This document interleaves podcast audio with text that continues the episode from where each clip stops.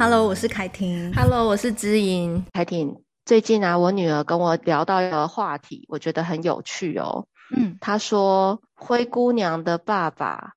是灰姑娘的继母的继父，然后我老公就说他爸爸就是他爸爸。我女儿就在那边笑，灰姑娘的爸爸是灰姑娘的什么？继母的继夫。哦，继母的继夫。OK，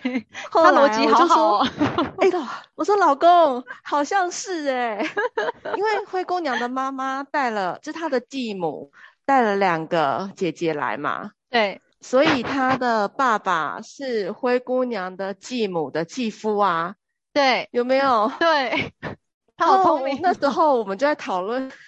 很复杂，对不对？对。然后我老公很好笑，他就说：“哎，好像是哎。”他就回应我说：“哦，我觉得你们两个每次聊天都很像朋友在讲话，因为有时候是我脑袋转不过来，有时候是。”我小孩就是我讲太复杂，他转不过来。对，然后有时候是我老公突然乱入了一个他的想法，他就突然觉得我们三个很像是朋友在聊天的那个感觉，好好哦，好好哦。然后我们就那天就在幻想说，会不会过了二十年或三十年，大概的我们就是这样在聊天，就是无论他学的是什么领域啦，但是。他回来跟我们聊的时候，我们两位父母会停下来想一下有没有道理，感觉一下哇，欣赏一下他怎么会想到这个，然后再继续听他分享。对呀，很美好诶。我觉得所有的亲子关系走到最后，最好的就是会变成朋友关系。父母跟子女好像无话不谈，就像朋友一样。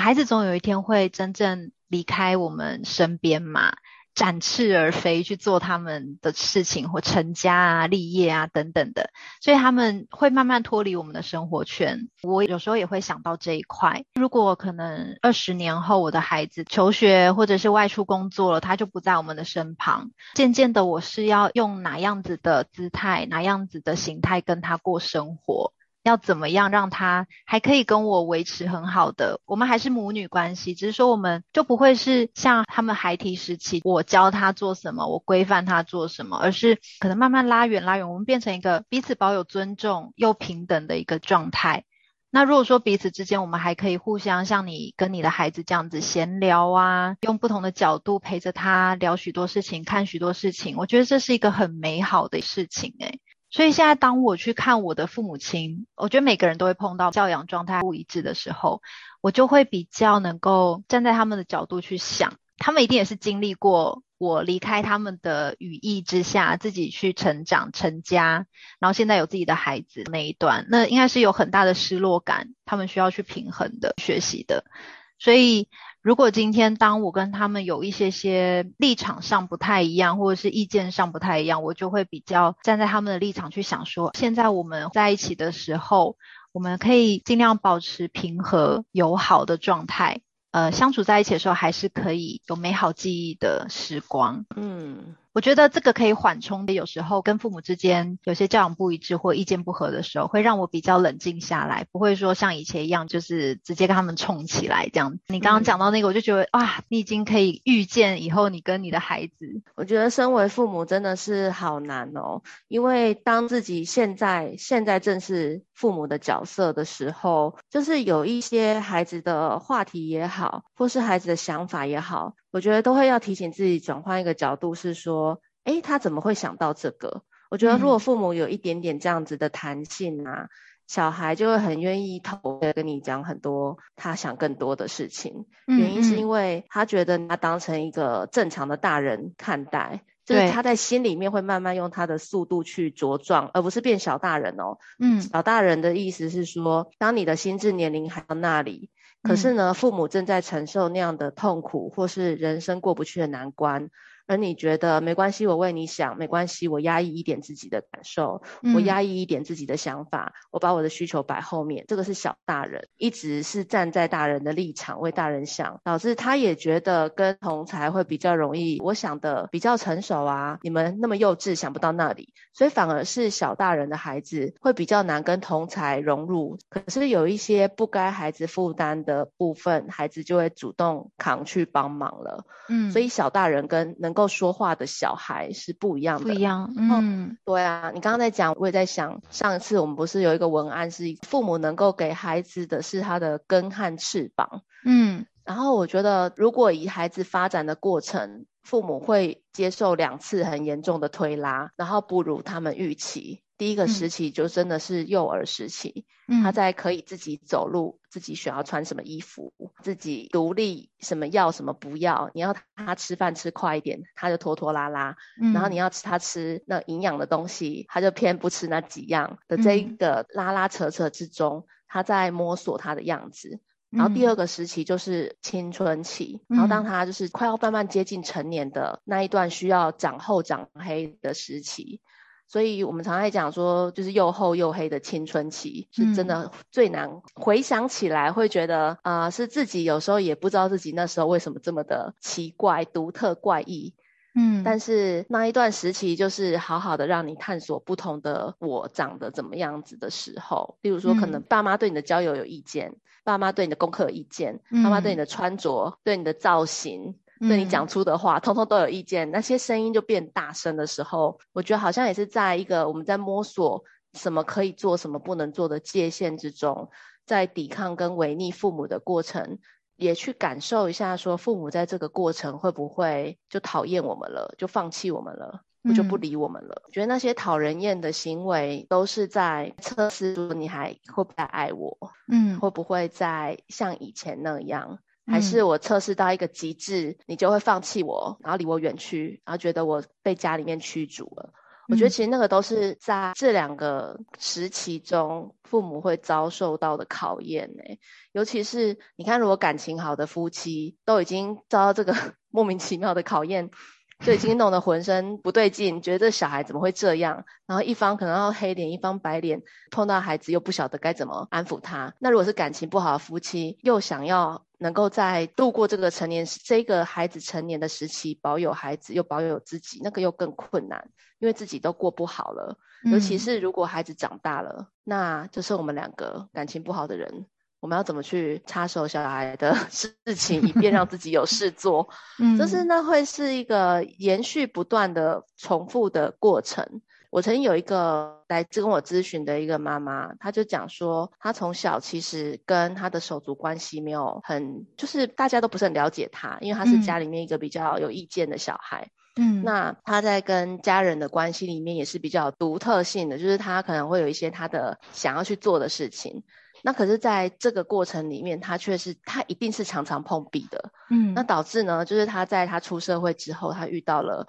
一个可以接受他这样很特立独行的女孩的人，他就觉得这就是我的全部，然后他付出全部去爱，爱对。可是当他付出全部去爱，他就会开始发现，对方只是爱他独特性的某一个面相。对方其实也是在这个女孩身上找自己，我觉得那个终究会回归到爱与被爱这件事情，在家里怎么去被成全，也许是一个想法的成全，也许是一个感受的成全。有些人家里面是不可以生气的，如果你讲了不礼貌的话，嗯、好像全家人都会陷入一个很悲惨的状态，就是有坏事会发生。嗯、有些家里面是。不可不可以哭泣的，嗯，就是如果假设你哭了，好像家里面就是有谁发生了不好的事情，就会招致厄运，所以每个都不可以哭。那有些家庭是不可以开心，如果你开心，那你那过不好的叔叔伯伯看了会怎么样？你的幸运好像会导致别人的比较而不幸，嗯，对。所以我觉得每个家庭之中能够去承载的情绪跟想法是不一样的。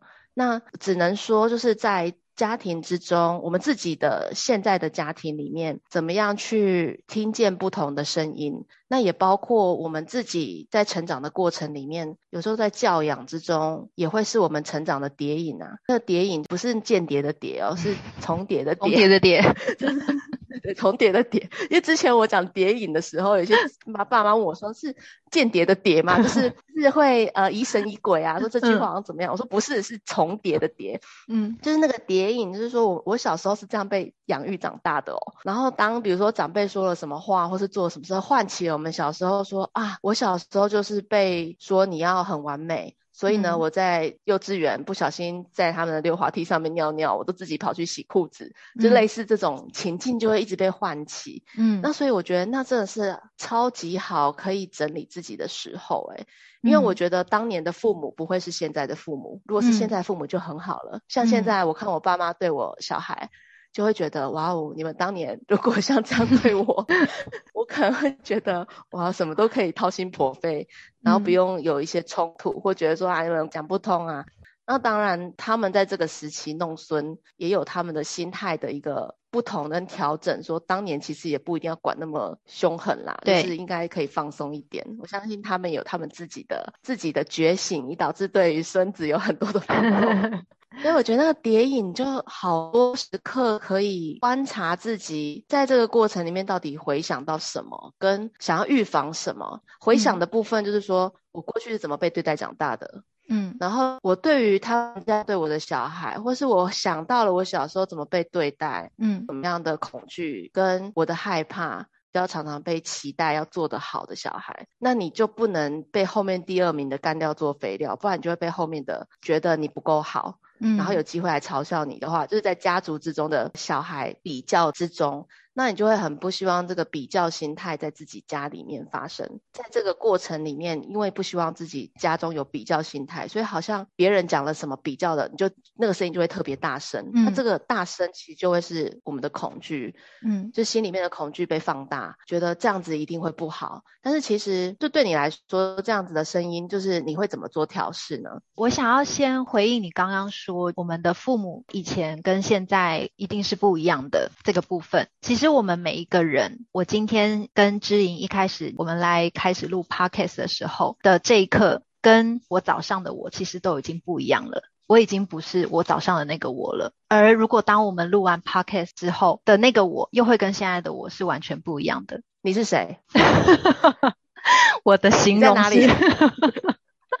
我的这一段是形容说，其实我们每一个人时时刻刻都在改变，不管是进步。或者是有任何的不同，所以刚刚你说你的父母，我们的父母在以前对待我们的时候，跟他现在对待你的孩子啊、对待我们的孩子，就对待他们的孙子的时候，对不起，有点打结，就是一定也是不同的。那无论是他们是不是在跟孙子含饴弄孙的状态下，他们更觉醒了某个部分，是以前他在我们身上没有去做到觉醒的。就是因为他在我们身上有经历过养儿育女这一件事情，这些变成他成为现在你孩子的阿公阿嬷、婆婆爷爷的经验累积的背景跟因素。所以我觉得，其实我们有时候有些事情可以多多站在长辈的立场去想，我们能不能看到他们有所觉察、有所进步。像你刚刚讲的那一段，我就很能想象说，你的父母在你的眼中，他们进步了多少。应该说，他们进化了多少？他们变成是完全不一样的一个阶段了。他们变得更放松了，更能去沉浸在祖孙之间相处的时光。我觉得这都是很好领悟。然后刚刚你讲说成长的过程嘛，近期这几次录 podcast，我都还是在持续看那一本书。那本书它上面有讲到一个点，我觉得很想分享给你，就很呼应。如果我们童年都没有受到一些不好的经验，或者是没有受到伤害，那其实所有的话语或所有的情境都不会成为我们的触发点。书中他有讲一个比较明确的例子，我分享给大家，就是有一对母女，他们去做咨商，然后那个妈妈呢，就是她一直对她的女儿的，她女儿是青少年，一直对她女儿的某一些言行举止非常不满意，她觉得她女儿就是呃很没有礼貌，没大没小这样子。咨商师就问她说：“那你可不可以举一个女儿没大没小的例子让我听听看？”她就说：“哦，她每次叫我去拿东西的时候，都好像我是她佣人一样那样指使我。然后呢，那个咨商师呢就问他说：有没有可能只是你反映了你童年时期的某一个伤痛？”而你女儿不过只是很直接，她只是非常简单的表达出她当下的需求而已。后来那个妈妈她就去回想，她回想她小时候被父母管教的方式，就是那种是严厉的管教、命令式的管教。所以听到她父母这样管教她的时候，她就直觉的反弹、反抗回去。所以呢，她就想到说啊，原来是因为我童年的这个经验，导致我听到我女儿对我讲这样的话的时候，我也会去把它串联。串联成我觉得他是在命令我。可是其实女儿并不是这个意思，女儿她只是非常中性的去表达，她希望妈妈帮她拿什么东西，但是妈妈就很容易会因为这个情境，然后去解读成女儿是带有没大没小的语气跟没有礼貌的那个样子。所以这个就是我们要怎么样时时刻刻去觉察，或者是去去调试自己，听到那一句话的时候，我的内心激起了什么样的波荡？为什么会激起这个波荡？像我的孩子，他们也会常常听到说，不准哭，再哭就不理你了。你再这样子的话，我就要把你丢掉哦。脾气再那么坏，我把你送去给别人，等等之类这种话语。如果今天是我听到的时候，我的内心会非常不好受。那为什么我会不好受呢？有一个部分是因为我的童年时期常常被灌输不可以哭，你就是要忍耐，有什么好哭的？那么爱哭，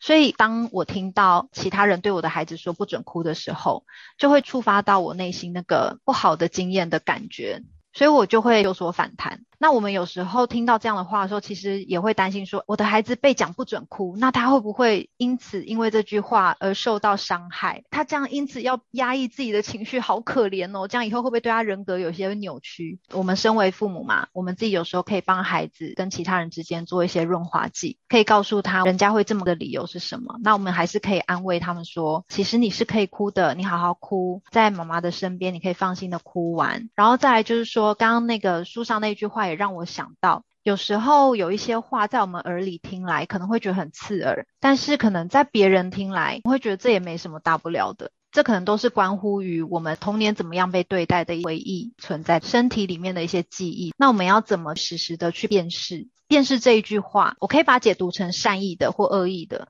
或者是我可以把这句话讲解成正向或负向的，把这些话呢看成是一个很中性的状态。那也许我们就不会那么容易去激发我们的情绪。你这样讲啊，让我想到一个点耶，就是啊，我们的长辈啊，就像我们现在很难去想象，因为有一些政治的因素嘛，例如说他们当时可能从对岸里来到台湾的那个过程的那个年代，像我的奶奶，她刚好日据时期就是要一直躲空袭，而且他们没有通讯的软体。那所以他们要，比如说他可能逃到嘉义或台南，他要自己想办法回到家。然后其实那是对一个孩子来说是很困难的。我先生那边他们家也是举家来到台湾，他们就会有一些，比如说什么在黑水沟啊，就是真的是历史课本看到的画面。就是他们在陈述的时候，我在想某个部分，其实长辈在提到这一些，比如说你会被卖掉哦。或是哭的话会被注意到，或者是在戒严时期不可以随便讲一些别人觉得不准讲的话，就是他们被教养的过程里面其实是恐惧式的教养，然后在那个恐惧式跟实际上真的会有威胁，就像新冠肺炎现在在我们附近的生存的威胁的这一些记忆会被记得。像我最近我妈就在跟我分享说，你们小时候有那个 V 型肝炎啊，大肆的传播嘛。那大家就要去筛检，说谁有 V 型肝炎。她说好像回到那个时代，就是感觉很紧绷。然后我觉得对于这种生存的焦虑，在人的内隐记忆里面，就是会深刻的记得。所以我觉得长辈有时候在说的一些内容，或者是他在焦虑孩子不要去做这个举动，不要做那个举动，都是跟生存有关的时候，我觉得也并非无中生有。嗯，只是可能时事不合，可能就是。现在的局势跟当时可能不一样，或者是说当年可能会有被卖掉啊，嗯、或者是你如果不读书，你去当女工啊，嗯、这些是真实会在他们的生活中发生的这些。对，刚刚你在讲那个善意的部分，让我深刻的感觉到，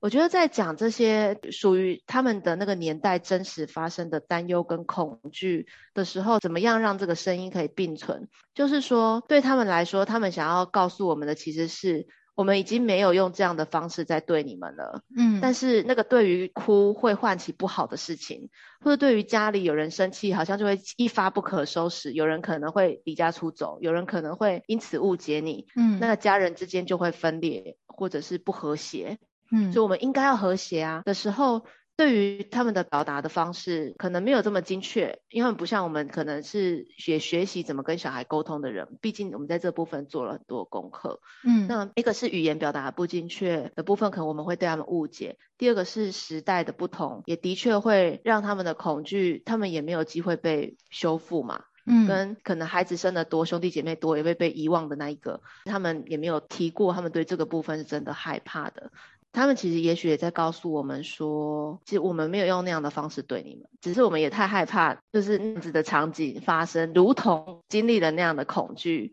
但是我们对你们已经没有要这样要求了，可不可以拜托配合一下？很白话文就是拜托配合一下嘛。对。然后拜托就是可不可以听话一下嘛？不要让大人那么费力嘛。嗯。然后抓也抓不动你了。然后跑也跑不赢你，能不能 不要落着我们不管，然后让我们在后面那么辛苦嘛？嗯，就是我觉得这一些的撒娇的语言，跟亲近的语言，还有怎么与人做亲密的连接的语言。我觉得在那一个年代就要被包得紧紧的，嗯，因为如果假设这样子亲密语言说出来，可是你可能是真的因为战争或什么就失去对方颠沛流离，那可能更伤心或是更伤感。那那些过去的进行式，其实，在我们跟长辈互动，还有跟孩子互动，在这三方其实是同时被唤起的，嗯，就是他在用他的语言说他们那个年代的担忧和恐惧，我们在说我们这个世代对于教养上的焦虑，嗯，然后孩子其实讲的话也很中性，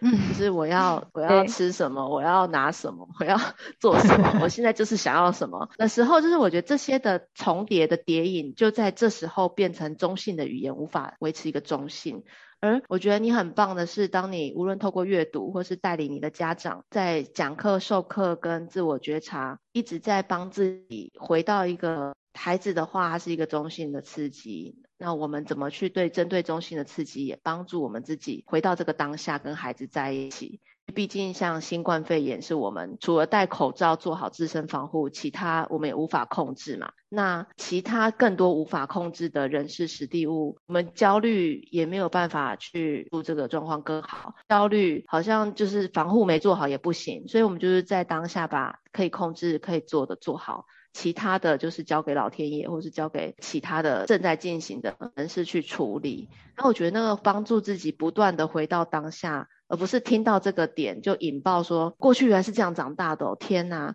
就是我怎么会这样被对待，然后自己感伤自己，或者是听到那个点，觉得说，哦天哪，我家里面没有想要孩子这样哦，就是没有想要被说什么可能会被卖掉哦，嗯，我不想有这种语言。就是我觉得对于这些的敏感，就像你说的，就是我们过去的伤痛的按钮开关被唤起，唤起的过程里面自救都来不及了，也没有办法救别人。所以很容易就会把这个恐惧给丢出去，能做的事情是顶多帮自己去回想，就这个按钮怎么发生的，它的来源可能是什么。然后这个按钮其实也在当时的我们帮我们保有生存的能力。嗯，因为如果我们不明觉这一点，例如说家里人就是不喜欢有人生气，气到。就是讲出很不好听的话，断绝所有人的关系。我们在那时候其实帮自己下了这个禁令，其实也帮助自己度过了一段家里面相安无事的时光。我们都不希望家里面有任何不好的事情。嗯、那只是说事过境迁之后，你不想要这一个禁令被延续，那我们就要有点，也有一点信心，说我们在我们自己的家庭里面，可以其实是可以有机会去塑造的。嗯、这个塑造不一定是禁止别人去说这句话，或是做这个举动。嗯而是我自己从自己做起，或者是帮自己回到那个当下可以平静的状态。我是凯婷，我是知莹，Face 崩溃娃的镇定剂，我们下集见喽。